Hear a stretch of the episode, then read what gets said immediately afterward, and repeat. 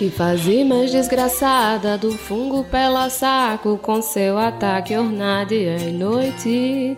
MP já deu recado, vai ser logo intimado, inelegível, não vem nem na data, foi-se. Sabe, a Dilma tá no BRICS bem suave, servindo looks pura qualidade. Quem sabe ela conhece a Shein, Haddad. Haddad, eu passo pano se você enrijecer. Pra velho brocha que enriqueceu na pandemia. É ousadia que eu quero de você. Deixa o Bezos, vem comprar na livraria. Haddad, eu passo pano se você enrijecer. Pra velho brocha que enriqueceu na pandemia. É ousadia que eu quero de você. Deixa o Bezos, vem comprar na livraria.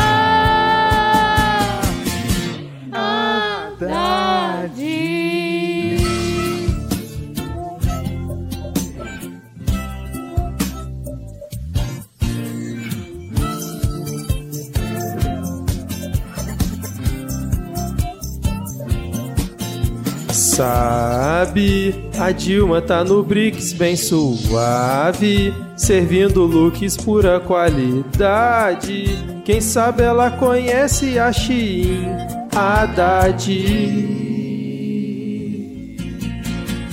Haddad, eu passo o pano se você enrijecer. Pra velho brocha que enriqueceu na pandemia. É ousadia que eu quero de você.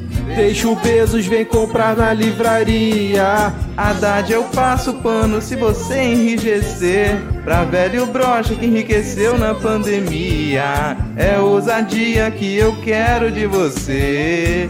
Deixa o Bezos, vem comprar na livraria. Haddad, eu passo pano se você enrijecer. Pra velho brocha que enriqueceu na pandemia. É ousadia que eu quero de você. Deixa o Bezos, vem pra Miramar Livraria. Haddad.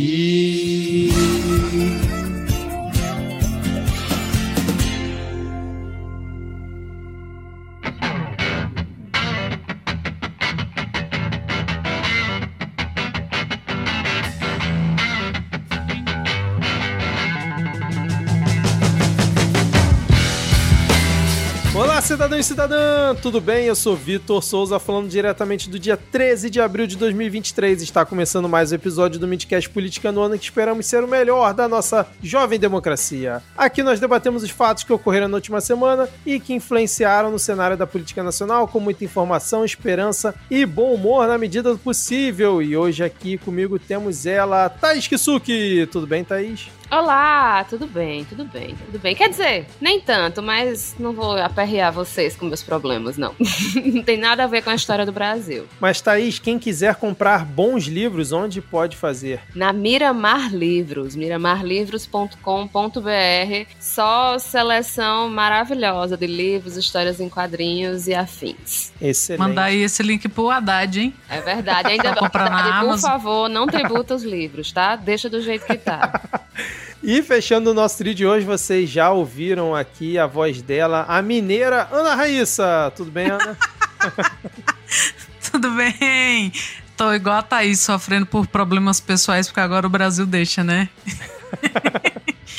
Ai, mas tudo bem, tudo bem aqui na, na terra de Jange Lula. Na China? e fica Na aqui- China? Aí, aí é da Dilma e do Lula. Beijo, Dilma. Ai, um beijo, Dilma. E fica aqui então um abraço, né, para os nossos amigos roqueiros e mineiros que se sentiram talvez atacados nos últimos episódios, né? Um abraço, nós amamos todos vocês. Obviamente os paulistas nem tanto, mas os mineiros e os roqueiros sim. É, então vamos seguir aqui, ó, lembrando que se você quiser mandar uma mensagem para o Midcast, nós estamos no Twitter com o perfil arroba podcastmid. Thaís e Ana, quais são as suas arrobas? Arroba Thaís Kisuki. E agora os ouvintes paulistas vão odiar a gente também, né? que são a maioria do, Ops. Os nossos ouvintes são os Ops. paulistas. Ai, né? Jesus, Vitor. Podcast mais odiável. E eu também tô lá no Twitter, é Ana Raíssa, tudo junto com dois N's, dois R's e dois S's. Se você for paulista, mineiro, carioca, da onde você estiver no Brasil, quiser apoiar esse podcast que é odiado aí, pô, cada semana. Percebeu que é um só do Sudeste, diferente. né? é, sudestino é uma desgraça, cara. Carioca, então, pelo amor de Deus.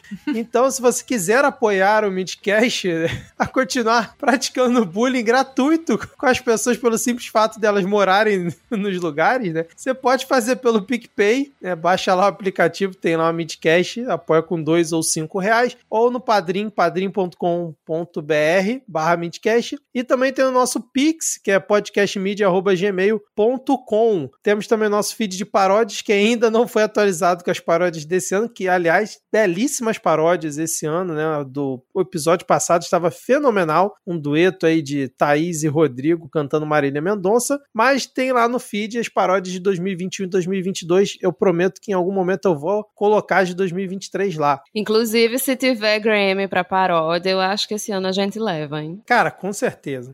Paró as paródias do Midcast são sensacionais, cara. E, Thaís, temos comentários no Spotify pra, pra gente ler aqui. Vou inverter, vou subverter Eita. a ordem aqui. Vou trazer os salves pro início do episódio para deixar os ouvintes malucos, os ouvintes que não gostam do salve. Hoje tá, tá desse jeito aqui. Deu a louca no patrão. Hoje tem, sim. Agora, como nossos colegas não leram no episódio passado, a gente só teve sete comentários essa semana. Mas vamos ler todos, ó. O lado positivo é que a gente vai poder ler todos. O primeiro comentário é de Jobson Rodrigues. Midcast sem Thaís Kisuki é golpe. Calma que eu tô de volta, Jobson. Cássia Fogaça. A paródia inicial me deixou colada nesse episódio. A gente também gostou muito, Cássia. Elias Padilha. Thaís Kisuki abalando na cantoria nessa introdução, hein? Obrigada, Elias. Eu me esforcei esforcei dessa vez. Gravei mais de uma versão.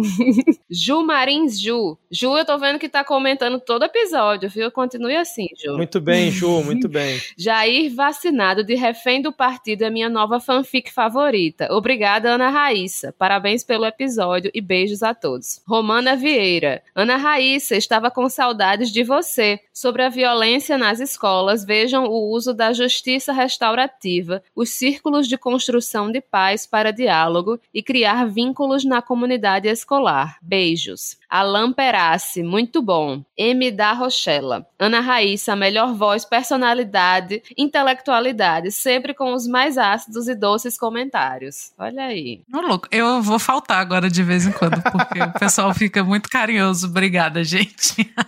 E esse foi o bloco Fã Clube da Thaís e Ana Raíssa. Logo, logo a gente vai ter nosso spin-off, Thaís. Eita, eita, bora, bora.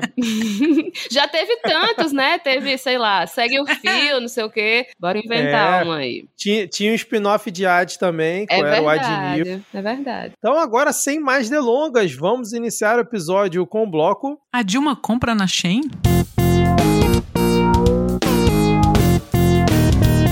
Bom, começamos então esse nosso bloco. Antes de responder a pergunta de Ana Raíssa, né, nessa chamada de bloco, vamos fazer uma atualização de notícias passadas novamente sobre o caso das joias do Bolsonaro. Por quê? Porque agora a defesa do Bolsonaro resolveu adotar uma nova estratégia, porque Frederico Assef resolveu, o, para quem não lembra, o Frederico Assef é aquele que invade banheiro feminino no Senado. Ele agora resolveu que eles não vão falar que as joias eram um item personalíssimo, como eles vinham batendo desde o início, e vão recorrer a outra figura jurídica para justificar o fato do ex-presidente ser incorporado os itens. E agora, de acordo com fontes que participaram da definição dessa nova estratégia, segundo a Malu Gaspar, a defesa vai argumentar que as peças recebidas dos sauditas e trazidas de forma irregular ao Brasil são, abre aspas, itens privados de interesse público, fecha aspas, e eles vão se basear uma lei de 1991 e um decreto de agosto de 2022, onde o acervo documental é de interesse público e não pode ser nem vendido nem alienado. Eu confesso que eu não entendi absolutamente nada disso, porque para mim continua ele usando uma defesa do injustificável, mesmo usando esses decretos, essas leis, sei lá de onde ele está tirando isso, principalmente porque ele já havia dito, né, que era item personalíssimo e que ele tinha todo direito e agora vai mudar a versão e se segundo a, a Malu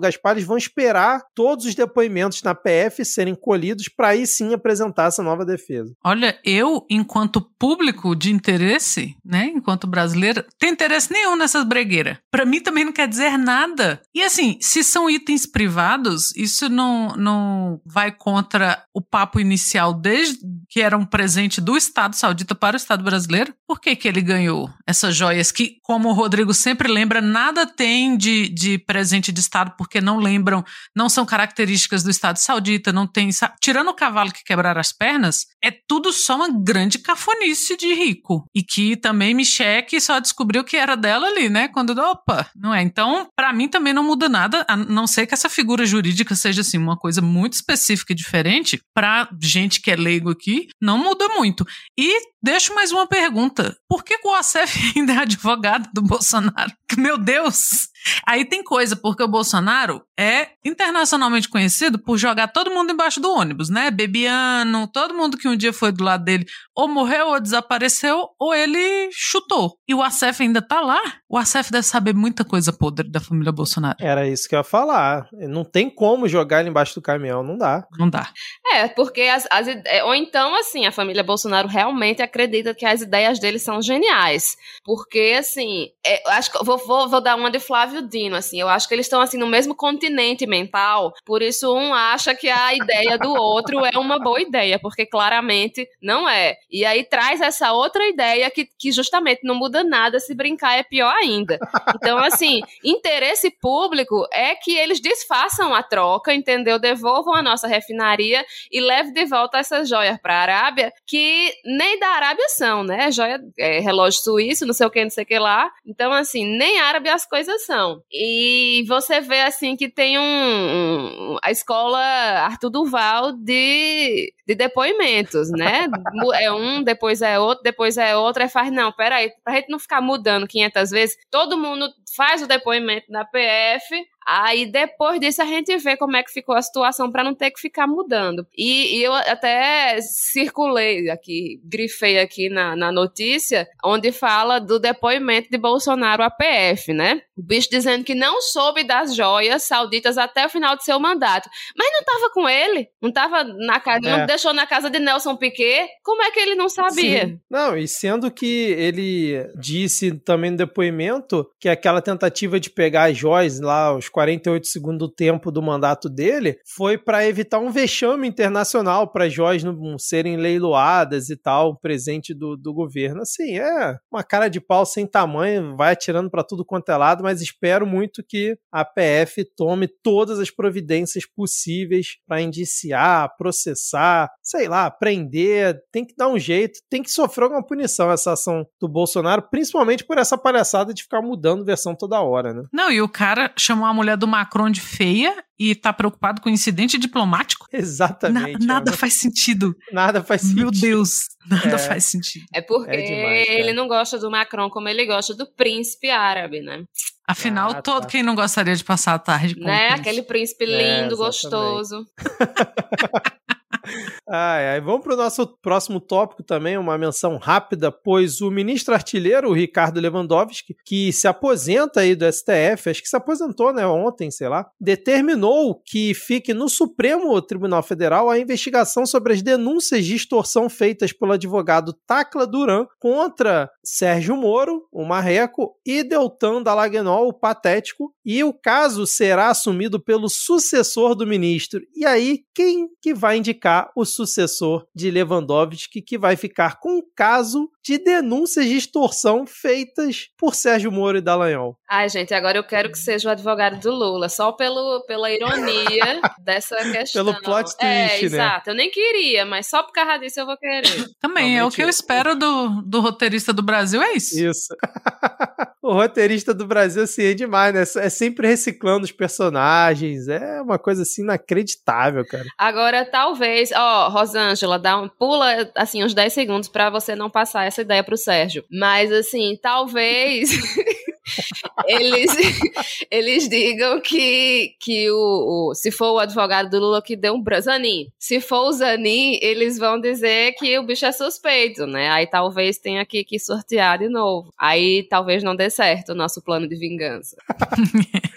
Cara, tô rindo aqui fora do microfone, que eu realmente imaginei a Conja pulando os 10 segundos. Ai, meu Deus do céu, cara. Tipo, olha que ainda... a Conja é o quarto, é o quarto integrante da bancada sempre. É verdade.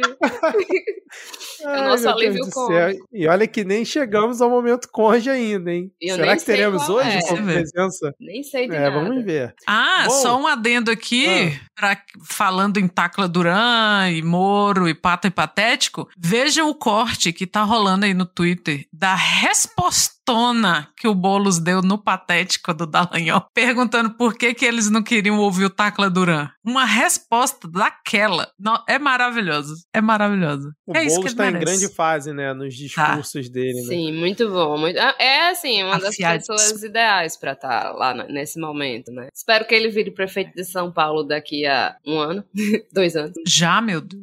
Já. É, tá chegando É. já, cara, tá chegando. Mas assim, também se não der certo, ele continuar lá como deputado também tá ótimo. Não pro povo de São Paulo, né? Mas pro resto do Brasil. É, exatamente. É, bom, vamos pro próximo tópico, pois a Polícia Federal ouviu o depoimento de 81, você não ouviu errado, 81 militares sobre os atentados do 8 de janeiro. Tinha general, tinha todas as patentes possíveis, incluindo, incluindo militares do Gabinete de Segurança Institucional, né, do GSI, por conta do que do ocorreu, para investigar se teria tido omissão e tudo mais. Então, essa já está sendo considerada uma das maiores investigações sobre integrantes das Forças Armadas desde o fim da ditadura, né, já que o Xandão definiu que quem iria investigar os militares nesse caso seriam os civis e não os próprios militares. Então, é, a PF está investigando se houve omissão desses militares na invasão do dia 8 de janeiro, é, incluindo o general que foi nomeado por, por Jair Bolsonaro e que foi inicialmente mantido pelo Lula, mas que acabou sendo exonerado é, após o 8 de janeiro. Então, os agentes é, montaram uma força-tarefa para tomar todos os depoimentos num único dia. Isso ocorreu ontem, do dia que a gente está gravando, né, na, na última quarta-feira. E agora vamos ver qual vai ser o resultado disso, né? Enquanto não tiver pelo menos um milico preso por conta desses atos de 8 de janeiro, para mim ainda não está minimamente satisfatório os resultados é, das investigações e, e das ações. Lembrando que o Supremo Tribunal Federal parece que começa essa semana, semana que vem, a, o julgamento né, das pessoas que foram indiciadas pela, pela Polícia Federal. Será que nós vamos ver pela primeira vez um militar pagando pelos seus crimes no Brasil? E sendo julgado pela Justiça Civil? Exatamente. Será? Tudo isso nos reserva 2023?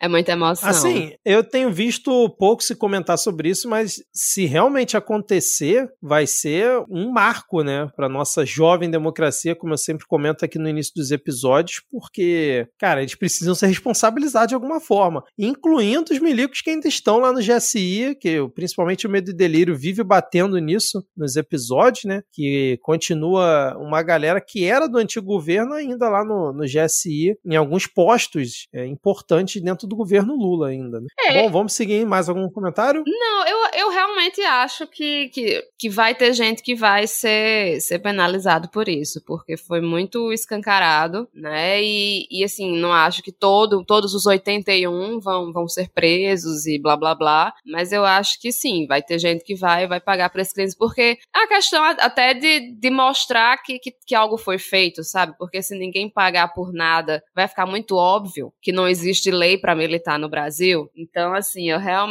Até porque vai ser. É isso, né? Não vai ser julgado pelos próprios militares, vai ser julgado pelo STF. E o STF parece que tá tão de saco cheio de, de militar fazendo merda quanto a gente. Então, assim, eu acho que eu acho que vai sim. A gente, talvez a gente não, não ache que aconteceu o ideal, tudo da forma que a gente imaginava, mas eu acho que vai ter sim um bocadinho de gente que vai acabar pagando pelo que deveria pagar. Exatamente, Thaís. Vamos seguir para o nosso próximo tópico, porque no episódio passado, com a participação de Diego, Ana e Rodrigo, eles comentaram sobre é, um tema assim, muito complicado até de, de se falar aqui no podcast, que foram os atentados às escolas que a gente teve aí no, nesse último mês, principalmente, que é um tema muito sensível para todo mundo, principalmente para quem tem filho em idade escolar. E a gente comentou no episódio passado algumas medidas que o governo estava é, tendo justamente para reforçar essa segurança nas escolas. E o Flávio Dino apresentou nessa última quarta-feira algumas medidas para tentar reforçar essa segurança, incluindo uma portaria que o Ministério da Justiça fez. Então, assim, dentre os pontos que foram apresentados pelo Flávio Dino que estão vinculados a essa portaria, tem o trabalho coordenado com delegacias de crimes cibernéticos para identificar o material de apologia a ataques, proibição para plataformas aceitarem novos perfis a partir de endereços já identificados como ameaçadores para escolas, enviar aos governadores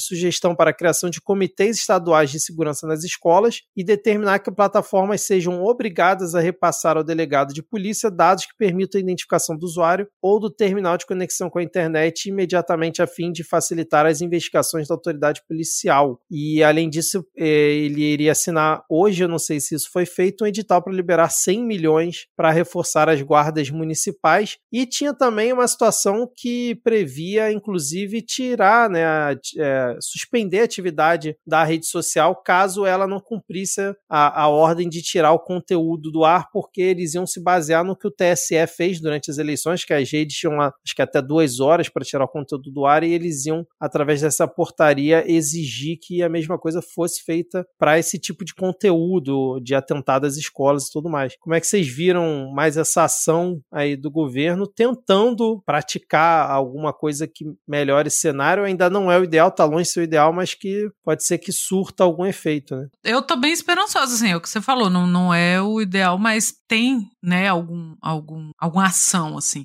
Porque é tudo que a gente discutiu, né, e vem discutindo, tanto no, desde o episódio passado, como as pessoas que, que pesquisam e que acompanham esses grupos extremistas têm colocado. A, a mídia tem que mudar a, a sua forma de, de lidar com isso. A gente tem que procurar uma forma como sociedade que não emule aquelas pataquadas norte-americanas de você fazer bunker dentro de sala de aula, querer armar professor, é, criança de jardim de infância decorando musiquinha que são passos do que fazer se entrar alguém com uma. Sabe, a gente não pode virar esse tipo de sociedade. É, é um, um, ponto de, de, de sensibilização que é um ponto de não retorno se a gente chega nesse ponto, sabe? N nesse momento de que você manda seu filho para a escola para ele, ou você vai lá dar aula e ele tem que decorar uma musiquinha X ou Y que ensina ele a se esconder ou se proteger. É, isso é muito terrível, é um tema muito alarmante. Eu não, eu não tenho nem palavra direito quando, quando fala disso.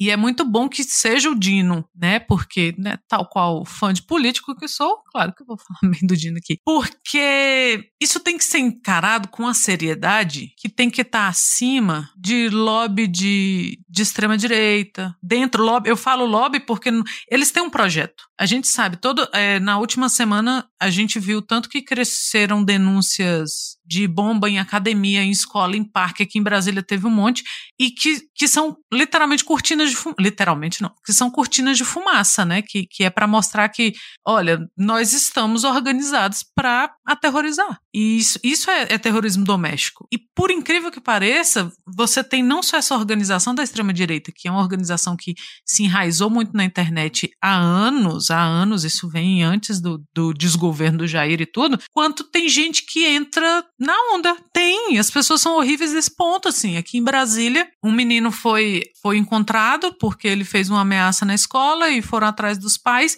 E o moleque fez porque ele foi na onda, assim, sabe? Ele, então essas coisas elas não podem se enraizar na nossa sociedade que já tem tanta coisa para se preocupar. E dentro, né, do, dos espaços de poder, a milícia faz lobby, a extrema-direita faz lobby, os donos de, de clube de tiro fazem lobby para isso acontecer. No Sul, é, teve saiu também matéria sobre clube de tiro para criança, esse tipo de coisa. Então, o Dino, eu acho que ele é uma da, das personalidades que a gente tem, né, que podem estar à frente disso. Ele é um cara que ele vai estar meio acima disso, sabe? Ele não vai se deixar, ele não vai conciliar. Flávio Dino não concilia não com isso. Então, assim, é um cara que, que tem, nesse momento, ele tem todo, todo um ambiente para que ele enfrente isso, né, como, como ministro, de uma forma que isso precisa ser, e precisa de muita sobriedade para a gente lidar com isso, porque qualquer passo em falso, a gente cai num poço de lava e a gente não sai dali mais. Então, eu, eu acho que a gente tem como amadurecer, né, politicamente esse, esse enfrentamento. E, de novo, eu já falei aqui da última vez, eu vou falar de novo, o Brasil tem que ter um plano de desradicalização. A gente tem que ter um plano para enfrentar essa radicalização, essa extrema-direita, porque a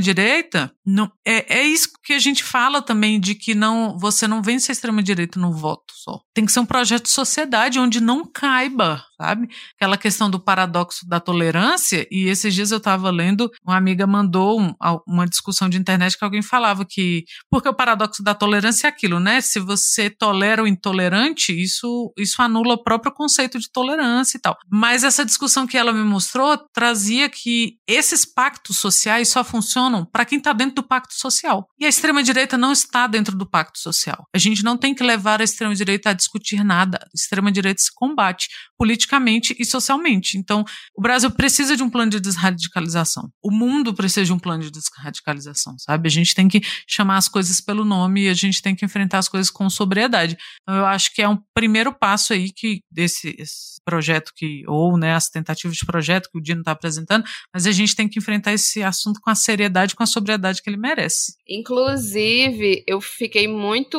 contente em ver justamente que a partir do, do primeiro momento, assim, o ministro Flávio Dino focou justamente aonde eu enxergava de fato que estava o problema, que é justamente nessa questão da cooptação das, das pessoas, né, que geralmente são pessoas jovens, geralmente adolescentes, ou no máximo na faixa dos 20 anos, que, que são cooptadas a partir de, de redes sociais para esse submundo da, da radicalização, né? Porque você vê assim que em muitos espaços as pessoas é, se focam justamente só nessa coisa da segurança, segurança, segurança.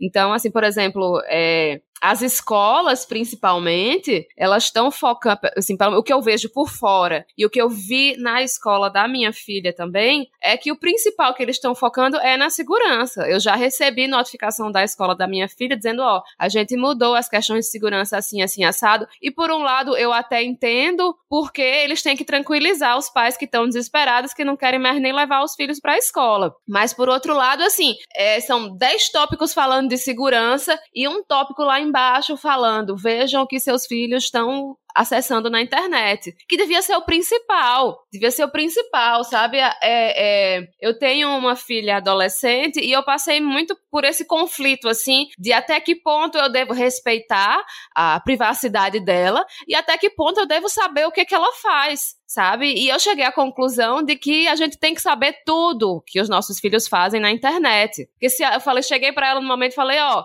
não quero saber de perfil fechado no Twitter não. Se você tiver algum segredo, cria um diário de papel e escreva lá, entendeu? Eu tenho que lhe seguir em todas as redes, eu tenho que saber com quem você conversa. A gente tem que saber tudo, tem que saber tudo. E assim, é, é muito fácil a gente se perder e, e, quando você vê, a gente passar batido e quando você vê, a, a, pessoa tá acessando coisas assim que você ficaria chocado.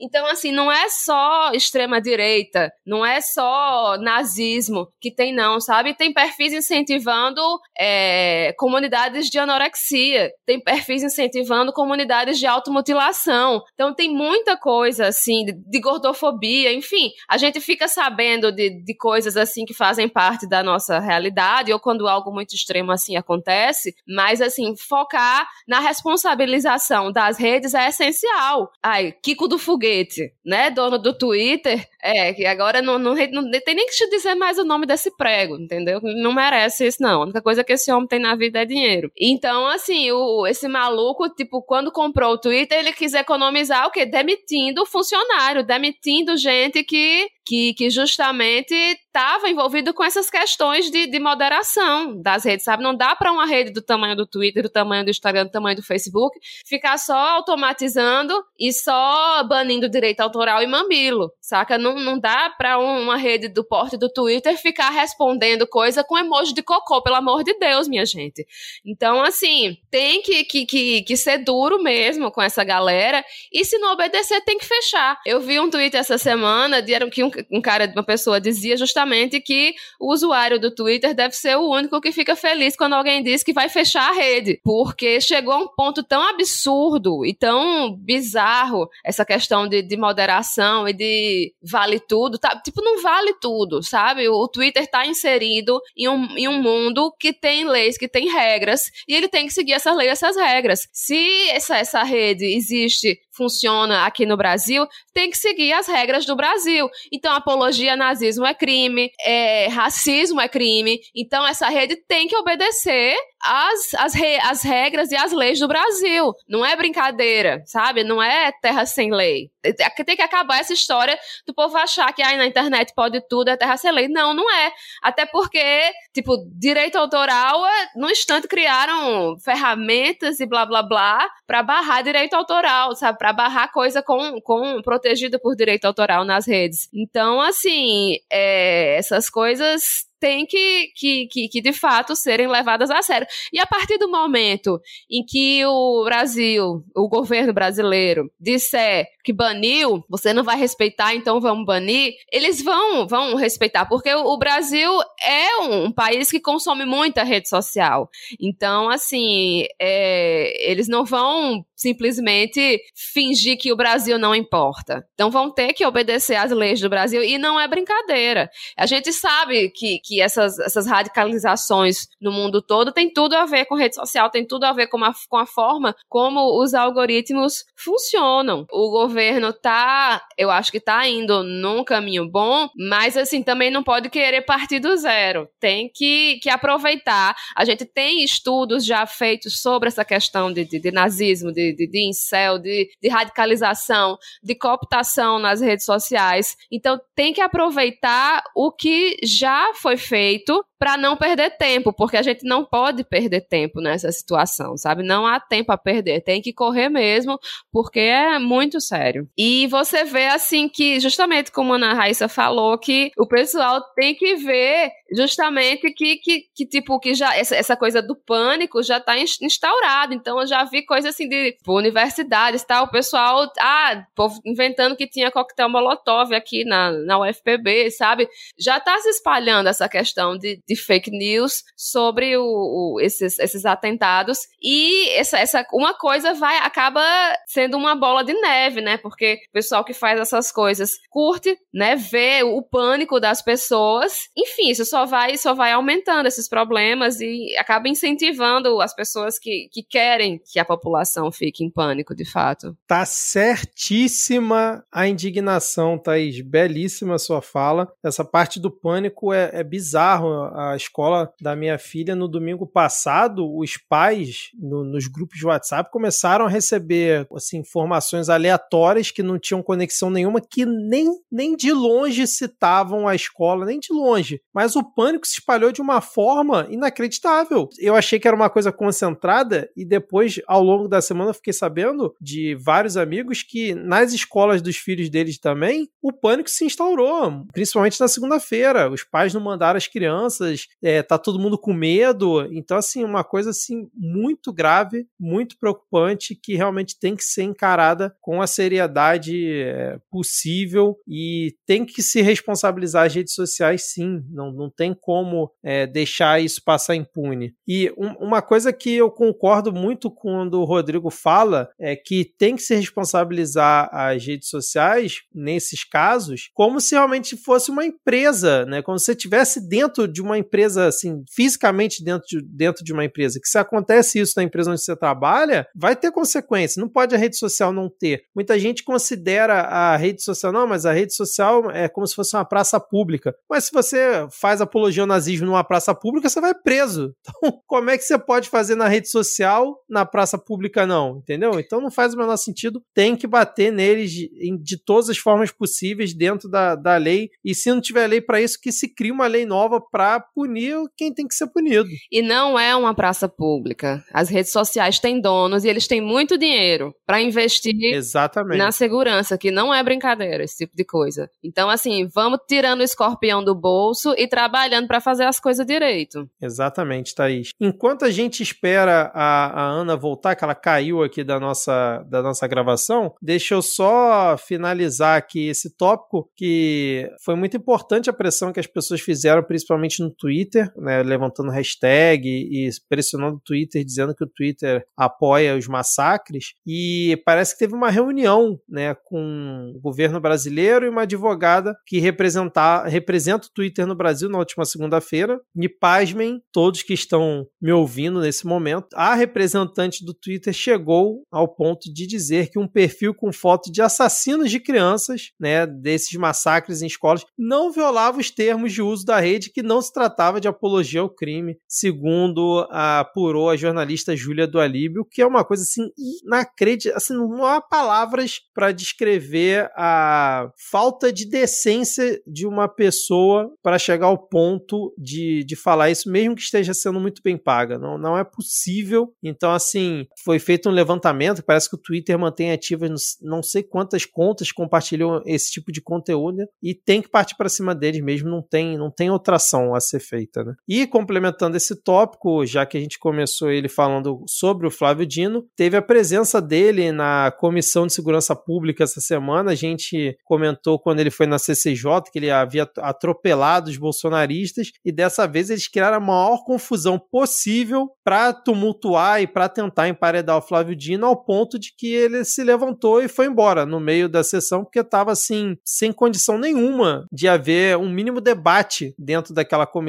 Tava um bando de bolsonaristas que nem faz parte da, da comissão lá atrapalhando, teve bate-boca, batida na mesa, ameaça, xingamento, foi uma confusão assim daquelas. E o Flávio Dino, um certo momento, pegou e foi embora dizendo que não tem condição de manter o diálogo com essa gente. E eu concordo com ele, chega em um certo momento que realmente, porque na CCJ, bem ou mal, havia um certo controle, então deu para ele responder as perguntas e tudo mais. Pelo pouco que eu vi dessa reunião que teve na Comissão de Segurança Pública, assim, não tinha controle nenhum, era uma confusão assim sem tamanho e realmente, infelizmente, não tivemos a escolinha do professor Dino novamente, né? É, eles viram o estrago que Dino fez na cara deles, né, na sessão anterior, aí fizeram o que que a gente pode fazer para, ah, olha, a Ana voltou, estamos... Aê, bem na hora que a gente tá falando do Flávio Dino. É, aí eles viram como é, Flávio Dino tinha detonado todos os argumentos pífios deles, né? Então eles disseram: o que, que a gente pode fazer para Flávio Dino não fazer mais a gente passar vergonha nacionalmente? Aí só silenciando ele, né? Agora, é uma pena que ele que tenha saído, porque na verdade, quem estava impedindo a discussão que deveria ter sido expulso do ambiente, né? Eles conseguiram o que queriam, né? Que eles ainda saíram no final dizendo: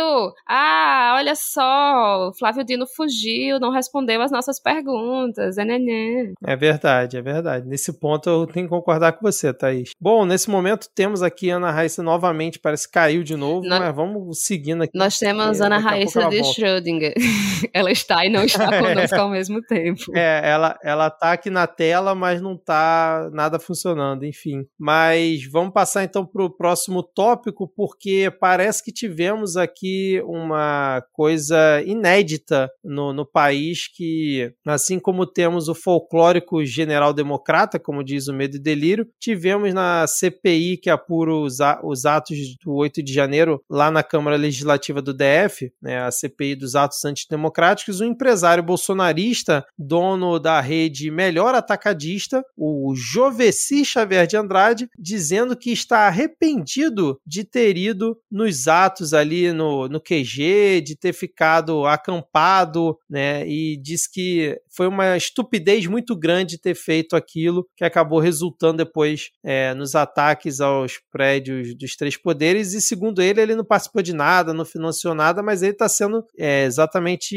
investigado por conta disso. E aí, Thaís, você acha que temos agora o folclórico bolsonarista arrependido democrata? É, é muito fácil, né? Se dizer que se arrependeu depois, mas quem perdoa é Deus. Eu espero que ele pague por qualquer crime que ele tenha cometido nesses atos. Ana Raíssa agora está de volta aqui. Seja bem-vinda de novo, Ana. Durante a sua queda momentânea, falamos sobre a participação do Flávio Dino na Comissão de Segurança Pública e sobre o folclórico agora bolsonarista arrependido democrata na CPI dos atos antidemocráticos lá na Câmara Legislativa, na Assembleia Legislativa do DF. Você quer comentar alguma coisa sobre esses dois tópicos ou podemos seguir? Vamos seguir. Então, beleza. Vamos seguir porque tivemos a notícia hoje que muita gente ficou comemorando, muita gente é apreensivo do futuro que teremos em breve, pois o Ministério Público Eleitoral defende que o TSE torne Jair Bolsonaro inelegível. Aê. O TSE analisa uma ação apresentada pelo PDT, olha só, é vocês que falam mal do PDT aqui nesse programa, hein? Contra a chapa de Bolsonaro por conta daquela reunião absurda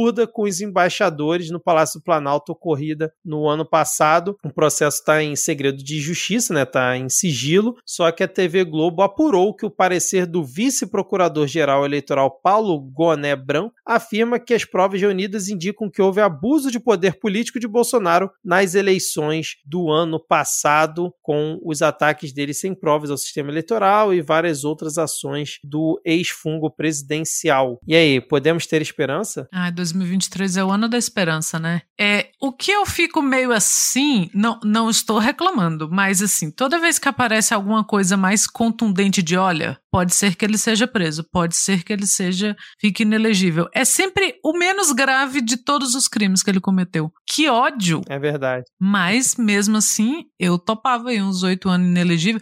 Não, e o jeito que as coisas andam para ele, que já não tem capital político nenhum, em oito anos. Infelizmente, como Thaís disse, né? Quem perdoa é Deus. eu amei.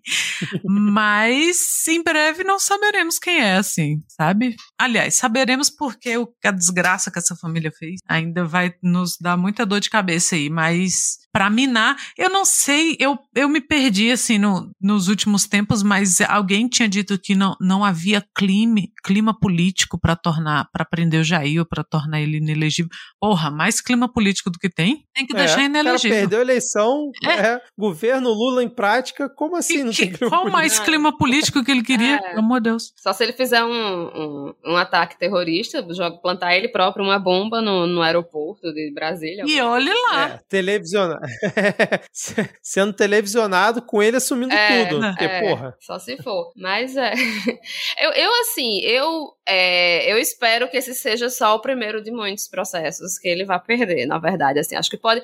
Na verdade, eu acho que pode começar assim, de pequeno e ir aumentando, sabe? Na verdade, o clima ficando cada vez mais favorável, assim, porque eu acho que se começar já algo muito bombástico, assim, já pode ser mais difícil, sabe? Se for algo assim pequenininho, for aos poucos tal, tem essa história. Aí tem a história das joias. Aí depois tem genocídio, sabe? Então, de repente, assim, a gente consegue aos pouquinhos fazer com que ele pague por algumas, alguns dos crimes que ele cometeu nesses quatro anos que ele foi presidente, porque todos, de fato, aí seria muito, muito otimismo de nossa parte, né? Eu achei curioso ver bolsonarista, que, que isso foi uma, uma uma ação, né, do, foi o Ministério Público quem pediu para o TSE tornar Jair Bolsonaro inelegível, né? Mas eu vi bolsonarista reclamando porque dizendo que o TS, TSE era petista, por isso não não era confiável, só que não partiu Ai. do TSE. E no fim das contas é tudo culpa do Xandão, né? Na cabeça deles. Outro Ah, é grande petista. né?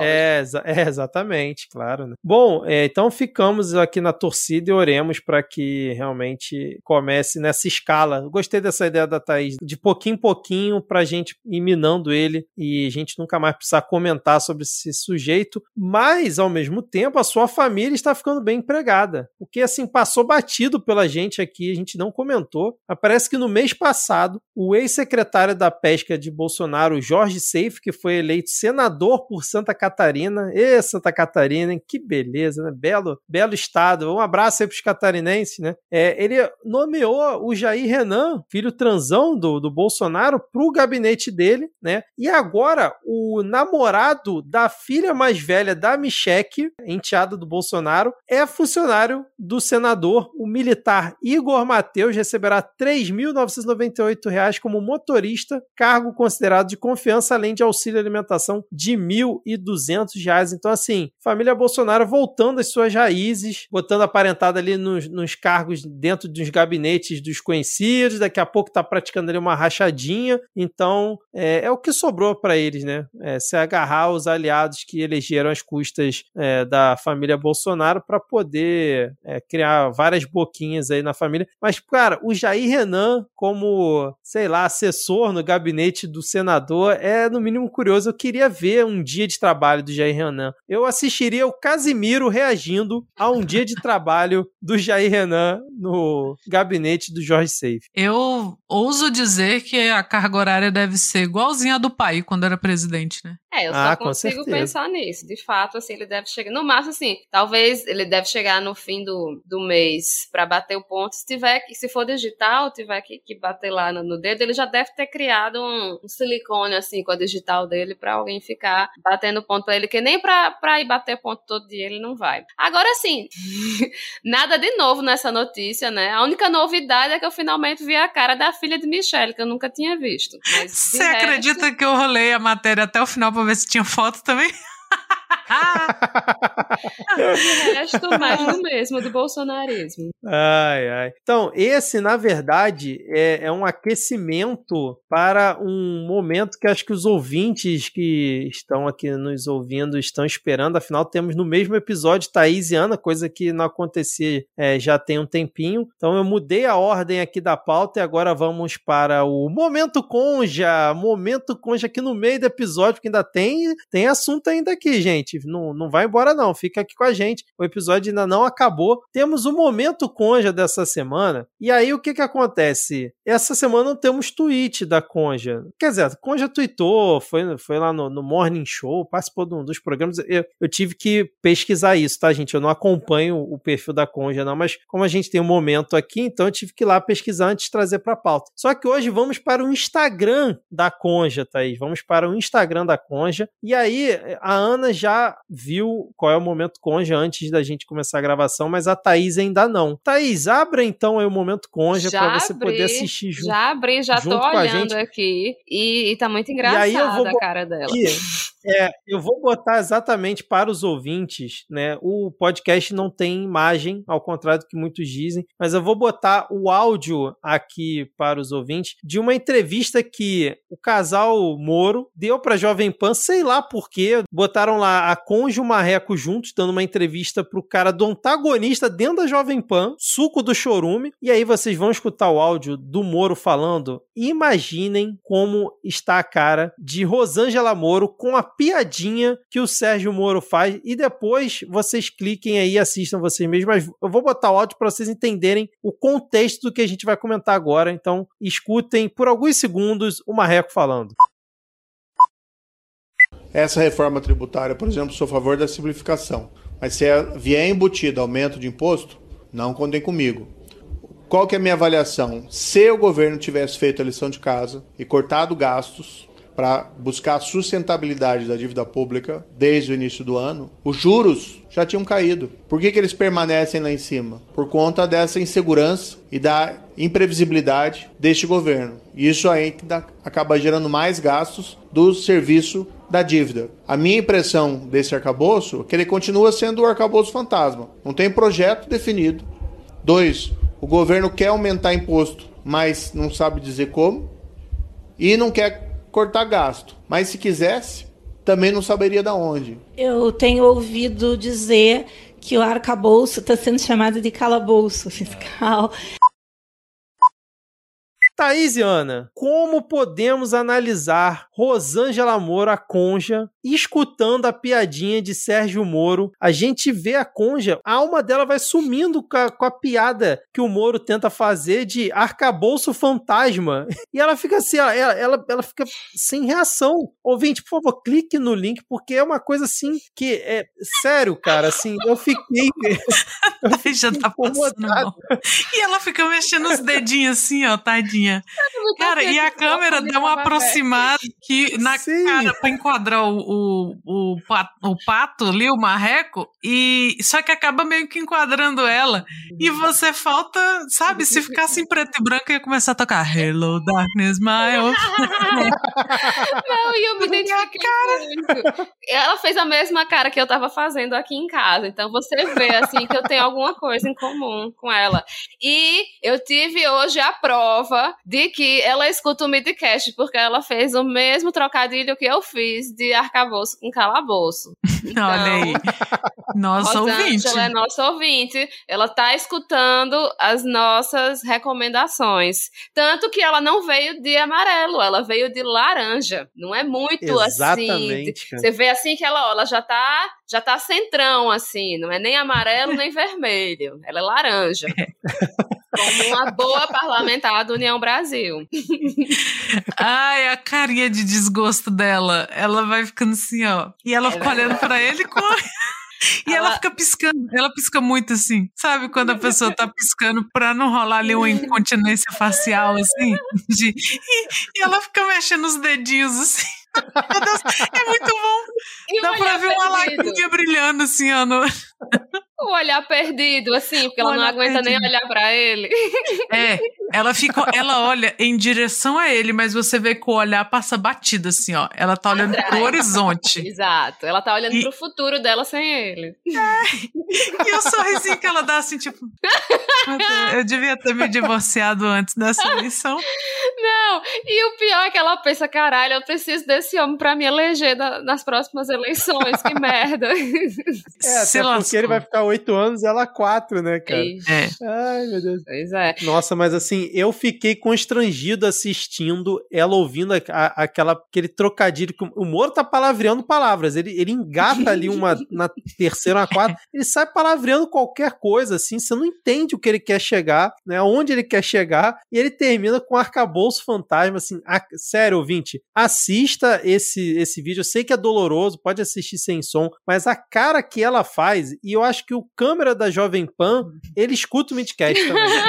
Porque ele realmente ele dá um close assim, vou filmar porque eles vão comentar. E o melhor assim, ah, o midcast tá pegando o corte do vídeo e favorecendo pra fazer o momento conja. Não, foi publicado no perfil dos dois. É. Os dois fizeram a Aham. publicação com esse trecho. Aham. Então, E ele ainda usou cara, a legenda arcabouço, calabouço ou arcabouço fantasma?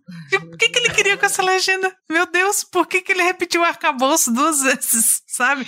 Ele não sabe. Ele tem o charme de um pato mesmo, assim, ó. Na- cara, ele sentado, que é assim, tipo a postura básica do ser humano. É, é de um nível de patetice. E ela olhando assim, e ela arqueia a sobrancelha e fica piscando muito. E olhando E a boca? pro infinito. Não, mas você vê que ele entende de economia tanto quanto eu. Nada, né? Porque teve que apelar pro trocadilho pra dizer alguma coisa, fazer algum comentário. Um bom de E aí- economia como ele era como juiz, provavelmente. É, então. Sim.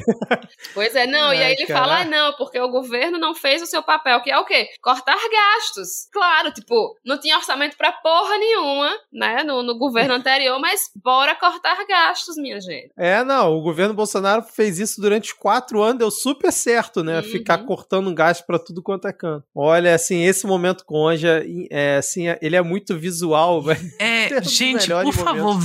Vejam esse vídeo. É muito bom. E a, nossa, olha, eu queria, eu queria saber fazer, porque era hora de meter um Hello Darkness ali. ela olhando assim pro infinito. E ela fica piscando, piscando. Sabe quando você não quer chorar, que você fica piscando? Pobre Rosângela. Ai, meu Deus. Ai, ai. Aí vocês não sabem, Bom. mas o momento conja é um momento de sororidade. É. Um dia vocês vão entender, todos irão entender. Rosângela vai dar a volta por cima. Contamos com isso. Ai, vamos seguir então aqui, porque eu quero fazer uma pergunta pra vocês, Ana e Thais. Vocês compram na Shein? Vocês compram na Shopee? Eu não compro nada, que eu não tenho dinheiro pra comprar. Eu só compro, eu compro óculos, porque a minha lente tá arranhada. Compro um sandália, porque a minha tá se desfazendo. Esse negócio de ficar comprando bugiganga na internet é pra quem tem algum dinheiro, assim. Tem que, pra quem tem CLT, essas coisas. Eu achei que você ia falar igual a Haddad agora. Eu não conheço Shein. Eu só, Eu só conheço a Amazon. Amazon. Porque todo dia eu compro um livro. Meu Deus, Haddad e Gabriela Prioli, os dois a 80 quilômetros. Quem vê menos BBB? Como pode? Sabe? Por favor, Haddad, meu Deus do céu. Eu compro livros todos os dias. Véi, alguém no Twitter falou que o Haddad só pega trabalho que ninguém quer, né? É tipo assim, prefeito de São Paulo, ministro da Economia. Véi, pelo amor de Deus, que frase foi essa? E ele ainda falou assim: vocês falam de Shein como se eu soubesse do que vocês estão falando. Ai, meu Oh, meu Deus! Meu do irmão. Tá parecendo o ex-ministro da Saúde dizendo: Eu não sabia nem o que era o SUS. Eu nem quero o SUS. Não, e o Haddad achando o máximo dizer que compra livro. Na Que Amazon. compra na Amazon. Tipo, Haddad, Tipo, todo assim, amigo, deixa eu lhe dizer o que significa ficar comprando livro na Amazon. Você está destruindo as livrarias do Brasil, Haddad. Não, não faça isso, Haddad. Pra É, qualquer tipo- leitor sensato evita, sabe? E eu compro quase todos os dias. Que inferno, velho. O tanto de poeira que não deve juntar na. Não, não, Haddad, não. Por favor. Na Miramar Livros, Haddad não comprou nada até agora, viu?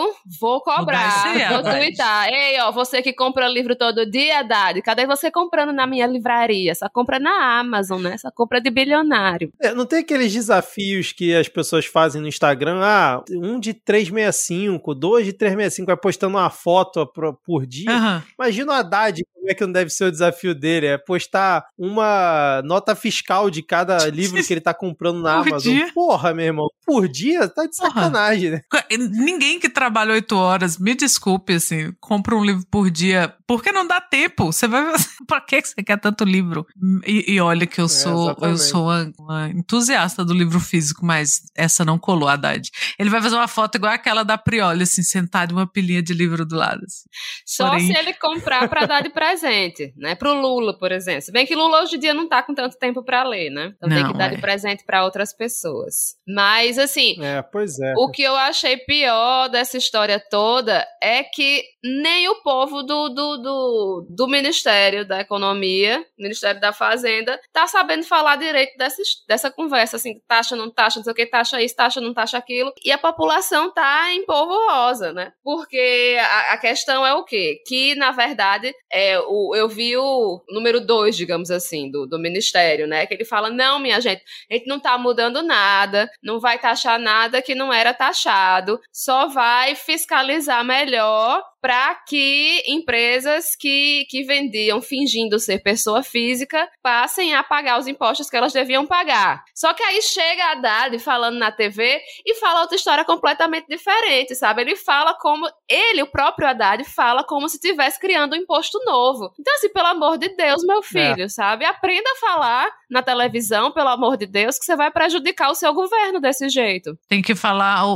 tem que mandar aquela fala do Lula pra ele do quem tivesse uma genialidade, fala com a Sim. gente antes, porque isso foi uma genialidade. Pelo amor, gente, afinem os discursos, porque isso dá muito pano pra manga, assim. A Janja foi responder choquei no, no Twitter e cada um fala uma coisa. Ah, pra quê? pra quê, Pra sabe? Não- não precisa. Essa comunicação interna tá muito ruim, não é de agora. Porque é o que Thais falou, assim, era só para evitar que pessoas físicas fraudassem, porque é isso que acontece. A pessoa compra como se fosse pessoa física, aí manda vir trazer um negócio lá da China, não sei o que, dadadá. Não acho que tinha que começar por aí, né? Já que a gente vai taxar. Não, não era. E mesmo se fosse, afine o discurso, porque isso é o irmão gêmeo da história do Pix vai ser taxado. Ah, porque agora o Pix vai ser taxado. Não é, a gente só quer evitar que o brasileiro faça brasileirices. E não é só o brasileiro, né? Claro que todo mundo que puder dar uma, como diria o ex-presidente, né? Se eu puder fraudar um impostinho ali, não pagar um, né? eu vou, vou fazer. Então é isso que o brasileiro faz, né? Então, assim, afinem o discurso. Não, não comecem por aí, sabe? Mas já que vão começar, afina o discurso, faz o negócio direito. Porque aí, aí fica indefensável. Porque aí as próprias, sabe, os cidadãos têm que ficar ali meio. Porra, Janja, eu não precisava ter respondido choquei no Twitter, né?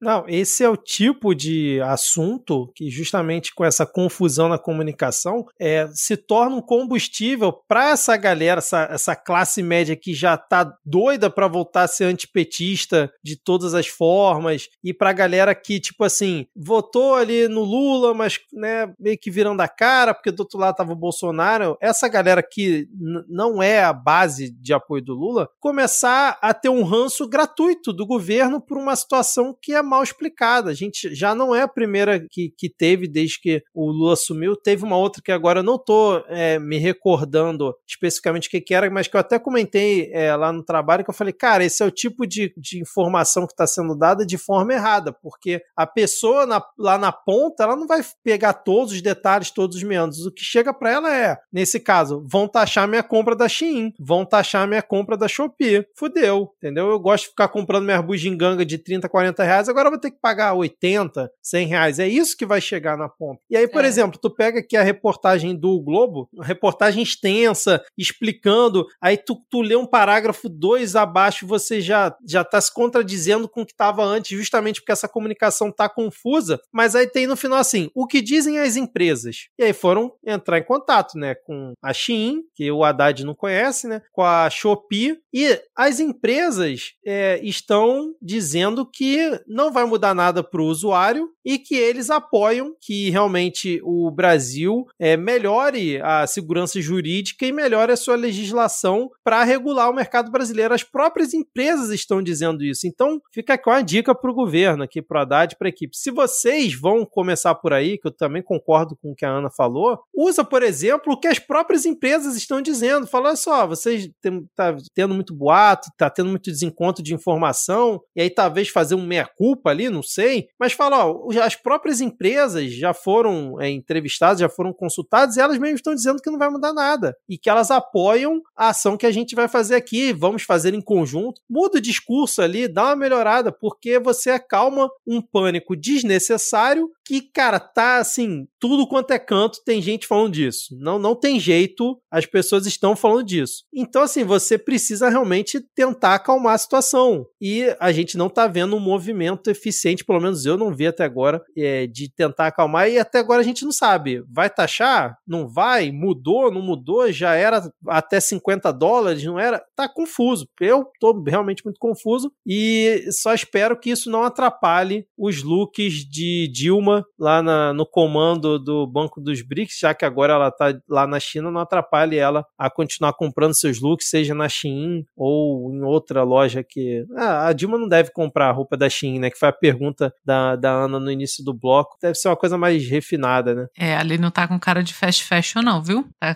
cada dia mais. No... Diva. Diva. É, tá, tá diva total. Muito bem. Será que, que Dilma contratou uma personal stylist? Será? Né, eu contrataria com aquele salário. Não é? Ó, Tem mas que ela ganhar tá bem bem, mesmo. viu? O óculos. O... Ai, vamos fazer o momento Dilma pra falar bem dela. Ela vai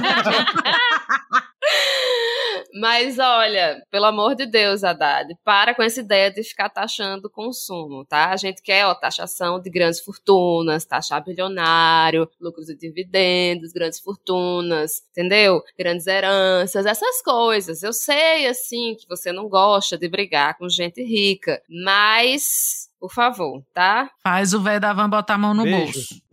é, exatamente. Beijo, Haddad. Fica aí o recado. Vamos seguir aqui, porque a gente já tá com uma hora e onze de gravação, ainda temos alguns tópicos importantes. É, não sei se vocês têm algo para comentar, mas a gente teve o Lira fechando um super bloco na Câmara de Deputados, que agora reúne 175 parlamentares. né? o super bloco tem PP, União Brasil, PDT, PSB, Solidariedade, Avante, Patriota e a Federação Cidadania PSDB. É um balaio de gato essa, esse super bloco, porque, cara, tem do PP ao Patriota passando pelo PDT e o PSB junto com a União Brasil. E isso foi meio que uma resposta à, à criação de um outro grupo na Câmara que tinha 142 integrantes, que tem ali MDB, PSD, Republicanos, Podemos e PSC. Então, Arthur Lira volta a demonstrar força e agora tem um super bloco, maior bloco agora da Câmara de Deputados. Eu não sei porque que não voltaram a chamar de Centrão, agora virou o super bloco, mas tá aí, Saiu de demonstrando força. É, saiu de moda, mas Arthur Lira demonstrando força mais uma vez. Algum comentário? Não vejo a hora da gente se livrar de Arthur Lira. Ai, sonho. Eu achei é, esquisito, né, o PDT e o PSB no meio desse super bloco. Hum, enfim, preferiria que eles estivessem lá junto do, do PT, né?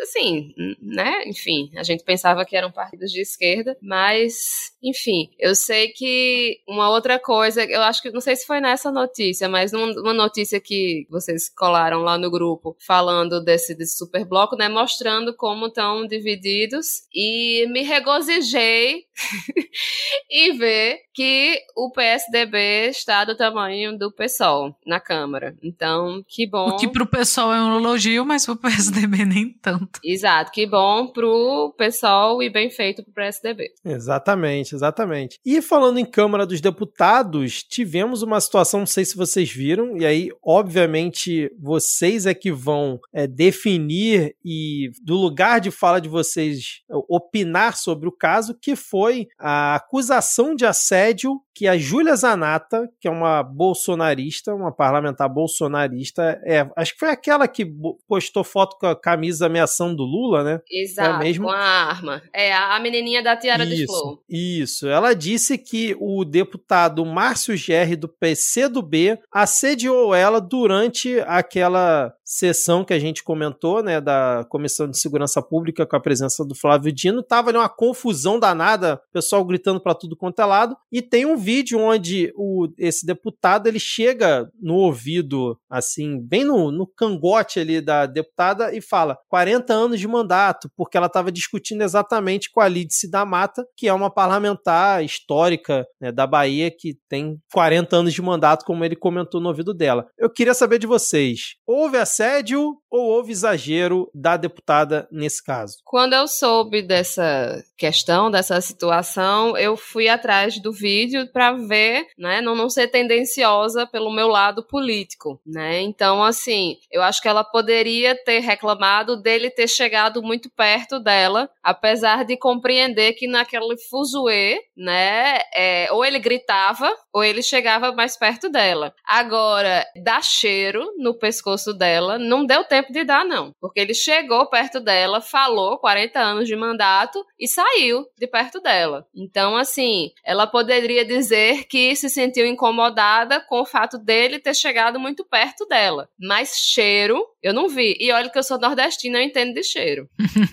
ah, eu concordo com o Thais. Eu também fui ver o vídeo e é, é, um, é uma imagem pausada num, numa hora infeliz. Ele chegou realmente muito perto dela, acho que ele tentou falar no ouvido dela. É, a tiara de flor deve ter atrapalhada. Por que essa tiara? Thaís perguntou isso no Twitter, eu fiquei, é mesmo? Que... É. Enfim. É ela vive num eterno Oktoberfest. É, ah, é, pronto, tá explicado. Meu Deus, é verdade. Caraca, explicação perfeita. Ou então ele foi pedir, assim, mais um chopp ali pra minha mesa. Talvez tenha sido. Deve ter sido. Amiga, cala a boca e traz o chopp. Pode ter sido acho, acho, que eu fui, acho que eu fui machista nessa hora, perdão. Não caçem minha carteirinha. ah, mas não, não teve, não foi cheiro, ele não chegou. Exatamente o que o Thais falou. Poderia ter reclamado disso, dele ter chegado muito perto dele ter falado no ouvido dela, porque realmente é incômodo. Mas, não tirando a razão do deputado assim, ela vive de escândalo, é como ele falou, assim, ela vive de escândalo, ela vive de fake news é o tipo de gente que se aproveita disso, que, que quando é para falar mal de, do que eles chamam de pautas identitárias, eles falam, mas quando é para se aproveitar, né? Ah, vamos entrar aqui com uma acusaçãozinha de assédio. Não foi. E isso é muito perigoso, porque isso reforça aquela história do ah, mas tem mulher que mente e fala que apanhou sem apanhar. E é o tipo de, de atitude que reforça esse tipo de discurso, assim. Então não, não aconteceu, ela, ela pegou ali de, de sabe aquilo que, que a ocasião faz o ladrão? Foi mais ou menos isso. Ela viu a oportunidade e, ah, mas olha só o que tá fazendo. Então também não acho, acho que foi tendencioso aí dela, foi é, maldade, coisa bolsonarista, né? E se eu puder dar uma dica de moda que aposente a tiara, querida. Não, não fica bem, não. Por favor. Parece que uma, parece bem, que uma criança bem. invadiu o plenário. Parece que uma criança grande, né?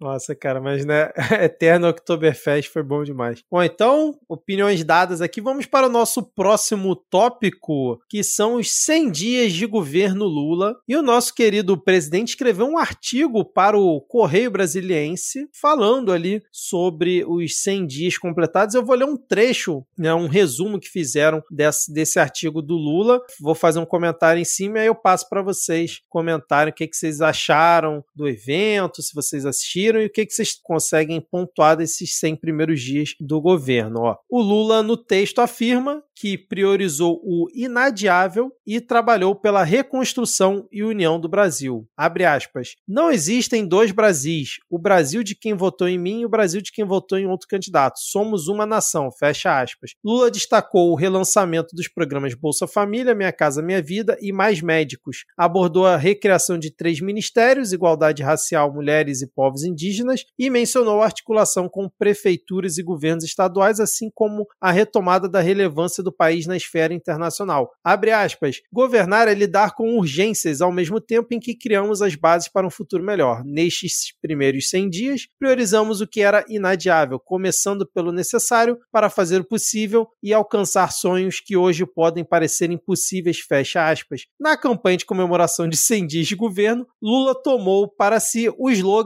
O Brasil Voltou, que foi usado por Michel Temer ao completar dois anos de governo, e a gente teve também a Miriam Leitão dizendo o seguinte, ó, abre aspas, o balanço dos 100 dias é positivo, entre falhas, erros, acertos e resgates, prevaleceu um novo clima de mais civilidade de que o país passou a viver. Não é pouco, fomos fundo demais no retrocesso, carregamos ainda as sequelas de um pesadelo, corremos riscos concretos de erosão de conquistas que custaram caro a gerações de brasileiros, e aí teve também um levantamento de que o Lula já cumpriu um terço das promessas nesses 100 primeiros dias, muitos muito ali na questão social e tal, mas já tem um terço cumprido. E agora eu passo para a palavra para vocês. É, um terço das promessas de campanha em 100 dias é um, um ótimo número, né? Eu acho assim que ele fez muito bem o feijão com arroz, né? Ele tipo é, resgatou coisas importantes que foram destruídas, né? Ainda lidou com o, o caos que o, o, bolsonarismo tentou criar no, no país e eu acho que está lidando bem na medida do possível. E eu acho que justamente é, é, é, ele demonstrou, eu, eu, eu, cheguei a ver assim um, um, um pouco do, do discurso dele e o que ele falou e o que ele demonstrou de fato é que tipo ele queria justamente nesses primeiros 100 dias justamente é, trazer trazer de volta tudo que, que ele acreditava que era importante e que tinha sido descontinuado. Então, é, eu acho que a partir de agora a gente vai ver o que vai ser o governo Lula 3. Essa é a impressão que eu tenho. Assim, eu acho que fechou esse ciclo dos 100 primeiros dias e a gente vai ver o que que vai ser feito de diferente. E eu espero, né, de fato, ver, ver isso assim. E não que, que, que, fazer, trazer de volta o que já foi feito já não seja muito bom. É, só que a gente quer sempre melhorar, né? Corrigir os erros do passado e melhorar para o futuro. 100 dias é um, um, número simbólico, um número redondo e, e assim, que num governo normal não seria assim, você tem que dar uma forçada para comemorar alguma coisa em 100 dias porque não se muda um país em 100 dias. Mas a gente estava tão na lama, né, como disse a Miriam Leitão. Olha, uma raiva que eu tenho é de citar Miriam Leitão e Reinaldo Azevedo. Que ódio. Aham, aham. Eu sou aquele ETzinho, assim, sendo segurado. Sai, me é. deixa, eu quero dar RT no Reinaldo Azevedo. Ainda, ó, na virada do ano agora, eu ultrapassei um dos meus entojos e comecei a seguir o Reinaldo Azevedo. Porque nem precisava, porque todo mundo dá RT, né? Mas dá like e RT ainda não cheguei lá, não. Mas ele e a Miriam, né, falaram. Tem que falar o óbvio pra essa gente horrível. E que assim, não tinha muito como errar, porque era um momento de reconstruir algumas coisas.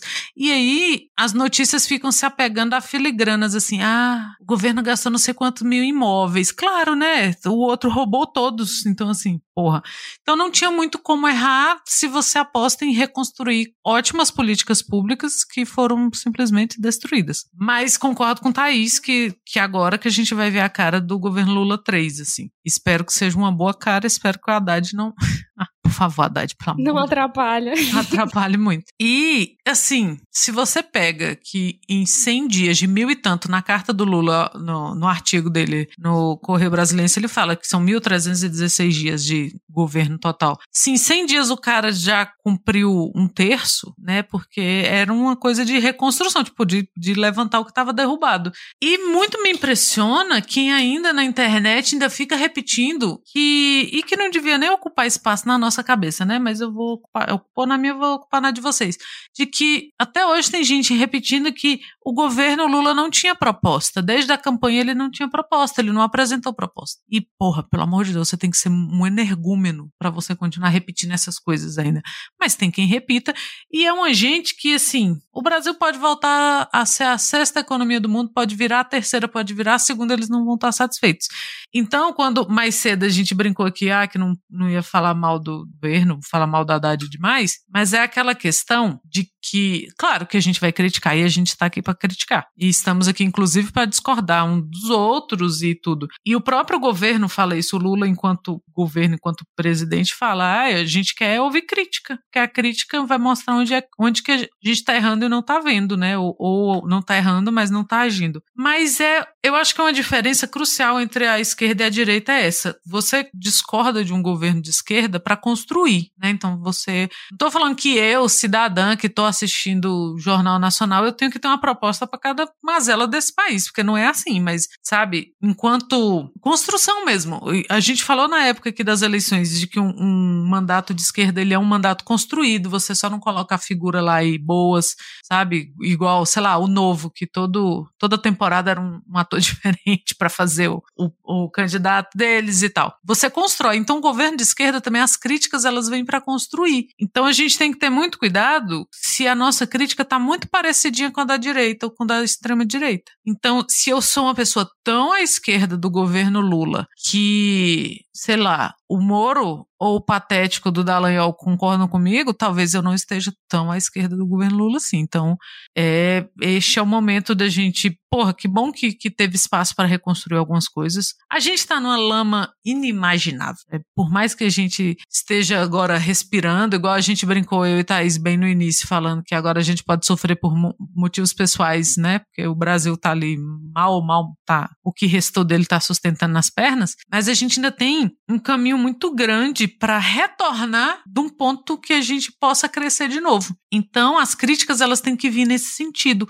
E eu acho que um desafio do governo Lula agora é criar bases de mudança social, porque tudo que o governo Lula 1, 2 e o governo Dilma I fizeram e que foram um avanço para o Brasil foram muito facilmente destruídos, porque não eram mudanças estruturais. E aí, qualquer outro governo que chega, banana tudo, o Temer fez. Eu não sabia que o Brasil voltou, tinha sido criado pelo governo Temer. E assim, cabe muito bem para esse momento do Brasil, então vamos esquecer que o Temer existiu, porque ficou muito bom isso. É, e eu, se eu não me engano, quando o Lula participou, antes de, de assumir como presidente, ele participou da COP 27, 26, foi isso? Lá no Egito, alguém saudou o Lula falando que o Brasil. Ah, que saudade a gente sentiu do Brasil. E eu lembro que na época nós comentamos aqui no Midcast, todo mundo ficou bem emocionado, então eu acho que tem isso, né? O mundo sentia saudade do Brasil e a gente sentia saudade do Brasil. Eu tava ouvindo a música do do Beto Guedes esses dias e eu fiquei prestando atenção na parte que ele fala assim, que é, eu não vou lembrar direito as palavras, mas que apesar de tudo é um povo que se orgulha de ser brasileiro. E é apesar de tudo mesmo, porque tem muita coisa pra gente ficar puto, sabe? Mas a gente se orgulha de ver isso. Porra, em, um, em 100 dias a gente já fez tanta coisa, sabe? E a gente já tá até brincando de, ai, olha que bom que eu posso falar mal da, da roupa da conja, sabe? Porque, mas a gente ainda tem problemas estruturais que devem ser enfrentados por esse governo se a gente quer sonhar com Flávio Dino presidente, com Silvio de Almeida presidente, uma coisa assim, a gente tem que ter umas, umas bases mais fortes agora, porque a gente viu que o quê? Eu acho que lá, 20 anos atrás, quando o Lula foi eleito a primeira vez, a gente podia pensar que, assim, óbvio que ninguém vai ser contra dar direitos a empregadas domésticas e óbvio que ninguém vai ser contra a pessoas não morrerem de fome. E a gente viu que não é tão óbvio assim. Pelo contrário, as pessoas são contra mesmo, mesmo, mesmo.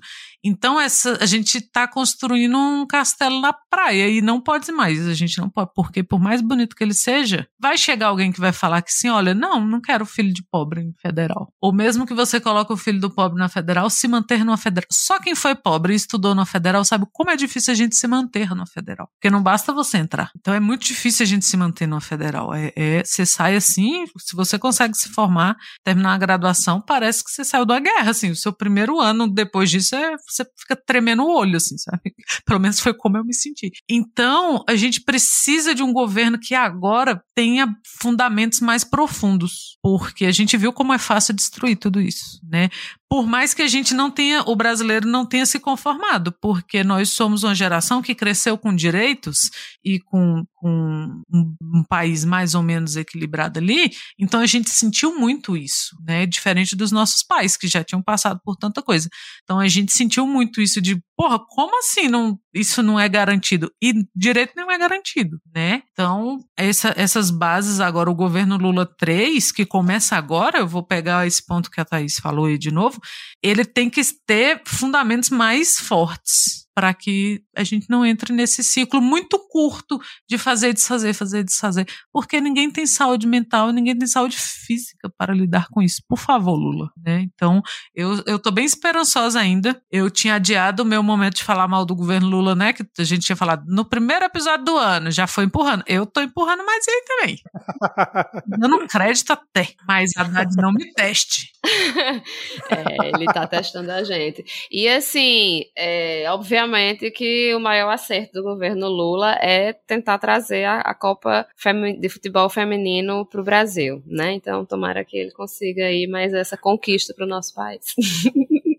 E eu espero lembrado, que a gente não perca de 7 a 0 para a Alemanha, porque a gente ganhou de 2 a 1, sei lá. Acho, Ai, que... acho que não tem mais nada acrescentado no que vocês falaram. Acho que já conseguiram contemplar bastante o que foi mais ou menos esses 100 primeiros dias. É, é aquela coisa da gente continuar realmente tendo esperança, tentar remar junto e criticar quando precisar criticar, mas sim, pô, a gente estava no atoleiro muito ruim, né, cara? Muito, muito ruim, que eu espero que a gente nunca mais precise passar passar por ele. Então, é, vai dar certo, tem que dar certo e, e que os próximos 100 dias sejam melhores do que esses 100 primeiros. E a gente vê que é, não, não foi só internamente que ele restaurou o Brasil, né? Foi um trabalho interno e externo. Você vê assim que, que Lula praticamente não, não, não, ficou por aqui, né? Quem, quem governou, acho que Geraldo governou mais do que Lula, né? Que Lula ficou tentando recuperar o estrago que foi feito. E, e, é muito maluco porque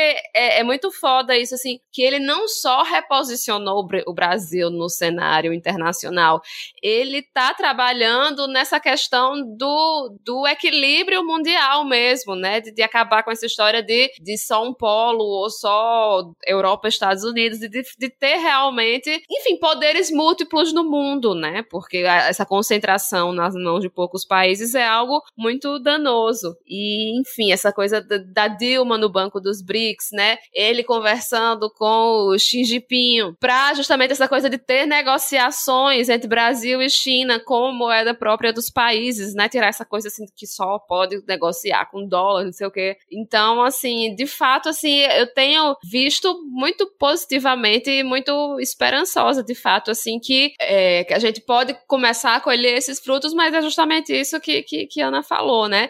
Que não dá para achar que tá tudo tudo resolvido que vai ser para sempre assim. Perder direitos é algo muito fácil, muito rápido, né? E reconstruir o que é destruído dá muito trabalho. É, se tem uma pessoa que não sofre de autoestima é o Lula, né? Porque ele realmente tenta e busca esse equilíbrio, se colocar como um player. Você vê que ele foi já nos Estados Unidos dentro desses 100 dias, né? Ele teve é, no Uruguai, teve na Argentina, Acho que não sei se teve no Chile, teve nos Estados Unidos e agora tá na China. Ou seja, o, a maior briga que a gente está tendo política e comercial no mundo hoje em dia é entre Estados Unidos e China. Então Lula foi para os Estados Unidos, encontrou com Biden, passeou com Biden lá, os dois velhinhos lá tirando fotinho, e agora tá lá com Xi Jinping na China. É, ele foi com uma comitiva gigante. A gente já tinha comentado aqui quando ele estava para ir e adiou, que era uma comitiva com muitos empresários, com ministro para tudo quanto é lado, inclusive o, o Juscelino Filho tá lá, né, o ministro que, que nunca cai, mas assim, levou muito empresário para fazer negócio e tudo mais. No dia que a gente está gravando foi o primeiro dia da viagem dele, então ainda vai acontecer bastante coisa até o final dessa viagem, mas nesse primeiro momento ele evitou a imprensa, porque obviamente iriam vir perguntas para deixar ele numa saia justa, então ele discursou durante a posse da Dilma, comentou isso que a Thaís falou, né, da moeda única, não sei se foi a Thaís Orna que comentou, fez algumas outras situações, mas teve uma que pegou um pouco mal para algumas pessoas, que foi a, a, visita dele na Huawei, que é aquela empresa chinesa de tecnologia, né, de 5G, celulares, vários equipamentos que a Huawei produz. Ele foi lá testar um óculos de realidade virtual, postou foto dele, da Janja, e pouco tempo depois apagou, porque não sei, não se a gente não sabe porque que ele apagou, talvez para não ficar um clima estranho ali com os Estados Unidos,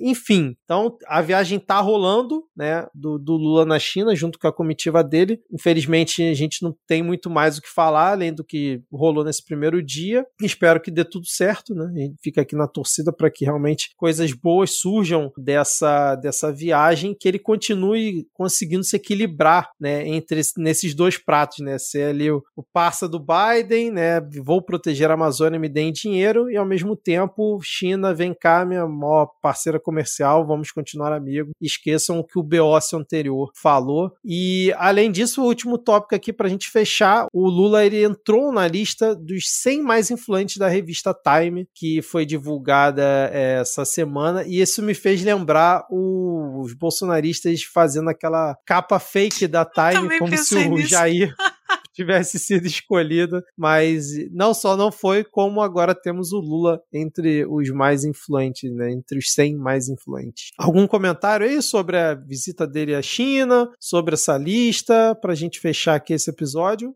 Não, só citar, né, que ele foi no, no perfil, né, o que, o que é ressaltado é justamente essa questão do, do, do cuidado com o meio ambiente, né, que o Lula volta com essa, essa promessa, né, de, de reduzir o desmatamento de, da Amazônia e a importância da Amazônia. Então, assim, é principalmente por isso que, que, que ele está na, na, nessa lista. E fala que também a lista das 12 mulheres do ano em 2023, uma das eleitas foi Aniele Franco, né, ministra da Igualdade Racial e irmã de Marielle, que também acho que vale a pena mencionar. Agora aqui está dizendo que em 2019 Jair Bolsonaro entrou na lista de influentes da Time, descrito como um personagem complexo, ao lado de líderes como Donald Trump e Xi Jinping.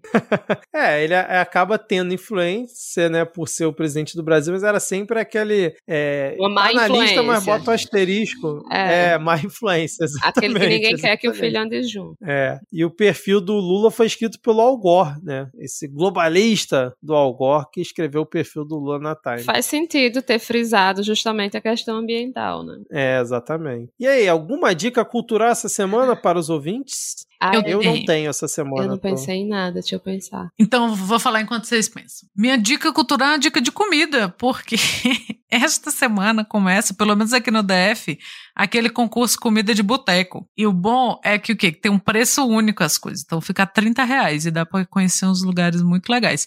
Os bares que eu mais gosto não entraram, que é os lugares que você vai comer uma, sabe, ó, beijo Bitaca Norte aqui, ó, que tem um torresmo, uma cervejinha gelada, mas tem muito lugar legal. Então, vou dar essa dica de comida aí, ó. Vai começar tem uns 30 estabelecimentos, pratos a 30 reais, e os, tem uns cardápios, alguns têm cardápios fixos ou cardápio dois assim e tal. Então, vocês querem comer, beber, participando da comida de boteco. Tá aí, Ana, vou endossar a sua indicação. Foi uma bela indicação, realmente. Se na sua cidade ocorrer comida de boteco, procure a lista e, sim, tente priorizar sempre os botecos que não são os mais badalados, uhum. principalmente nas regiões mais badaladas da cidade, que geralmente são os melhores. Sim, sim, endosso aí, é verdade.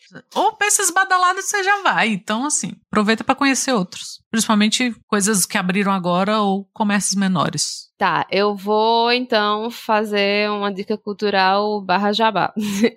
Tem uma personagem daqui da Paraíba, uma personagem de quadrinhos, que é uma das personagens mais antigas aqui do estado, que é Maria, que ela foi criada por Henrique Magalhães, que é uma pessoa muito importante aqui dos quadrinhos paraibanos. Ele foi fundador da Gibiteca em Fio, que é a segunda gibiteca mais antiga do, do Brasil, só foi criada depois da de Curitiba.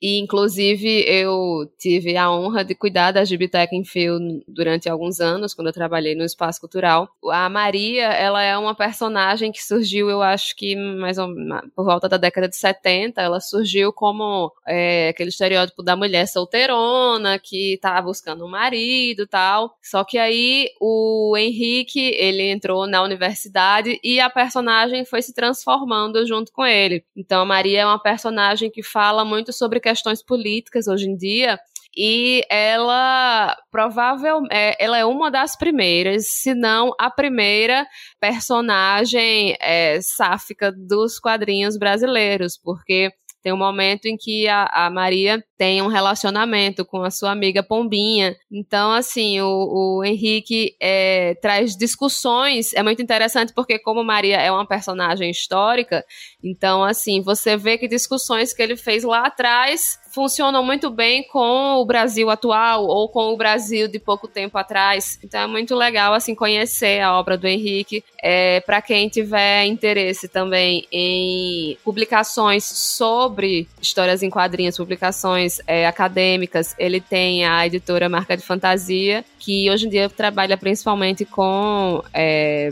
publicações digitais, mas ele tem algumas publicações físicas também. E eu tenho três edições da Maria na Miramar Livros. Então, tá num precinho bom, só 25 reais cada um, então dá para fazer um pacote e comprar logo os três de uma vez. Excelente, Thaís, excelente, Ana. Estava com saudade de gravar com vocês duas juntas. Esse episódio aí que. Também estava. Esse, é... Esse episódio que teve crítica, teve elogio, teve vários momentos divertidos aqui. Uma hora e 43 de gravação. Espero que os ouvintes também tenham curtido mais esse episódio aqui do Midcast Política. Então, Valeu, Thaís. Valeu, Ana. E até a próxima. Tchau, tchau. Tchau.